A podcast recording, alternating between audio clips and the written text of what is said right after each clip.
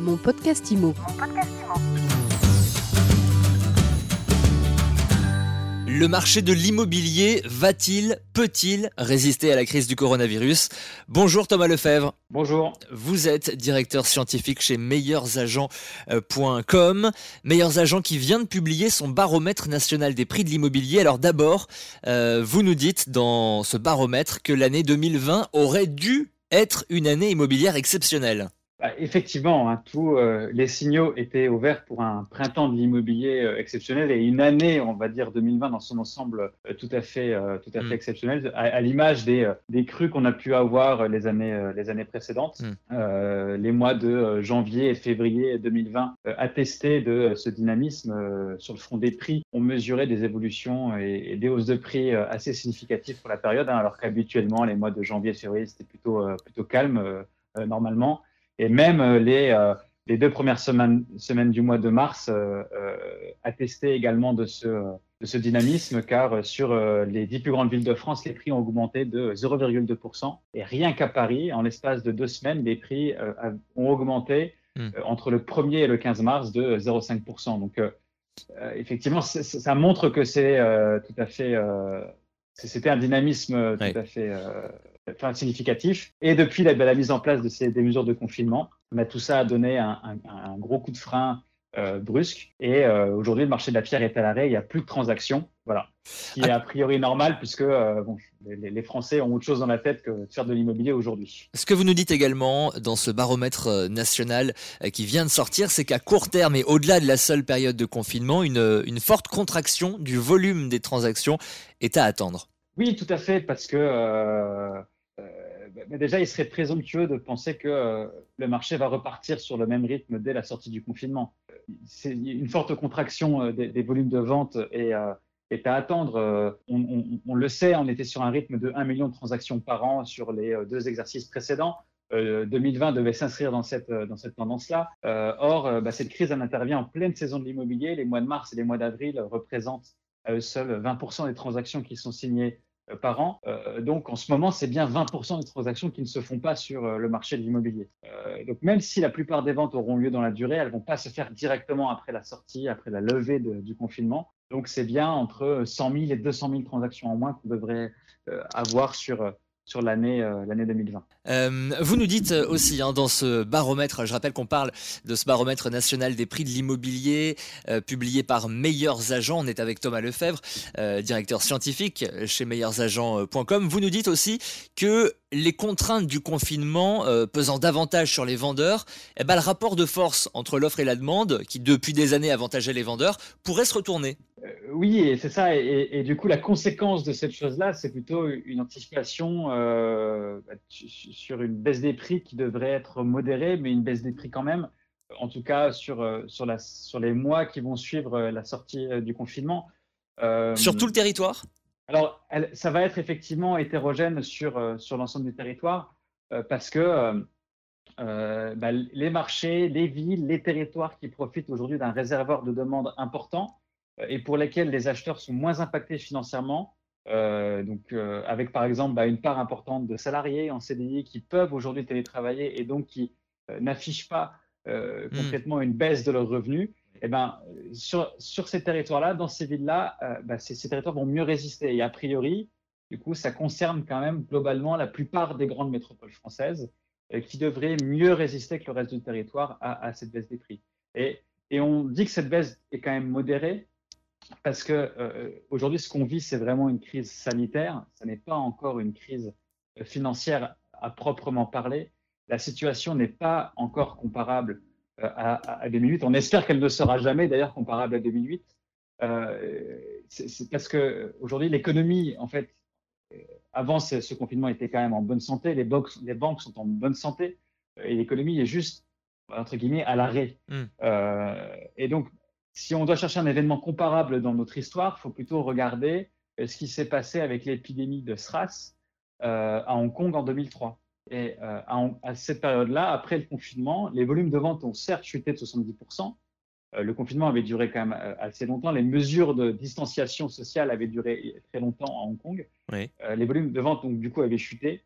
mais les prix n'avaient baissé que de 2%, pour ensuite reprendre leur dynamique. C'est pour ça que tout laisse à penser qu'on euh, serait plutôt orienté vers une baisse des prix modérée, euh, une forte contraction des volumes de vente euh, et un comportement des prix quand même hétérogène sur le territoire. On parle donc de ce qui pourrait se passer dans les prochaines semaines, dans les prochains mois euh, plus exactement.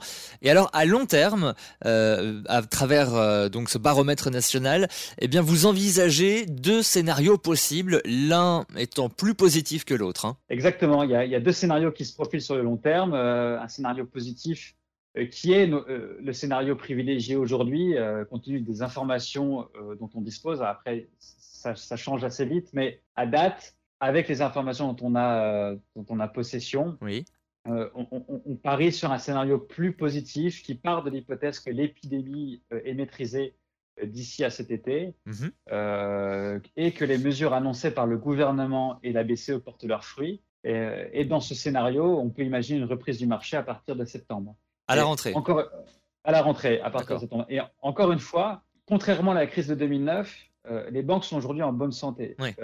et l'économie est à l'arrêt et pourrait donc redémarrer. Et, il y a deux annonces des plans d'urgence, de mesures, etc., qui sont annoncées à la fois par le gouvernement euh, liés à des plans de relance budgétaire et fiscale qui visent à refaire partir notre économie et mhm. à, dissiper, à dissiper toute crainte. Et euh, de son côté, euh, le plan d'urgence de la Banque centrale européenne eh ben, pousserait les banques à maintenir le robinet du crédit ouvert à des taux qui sont toujours attractifs. Donc ça, ce qui est plutôt une bonne nouvelle côté, côté acquéreur.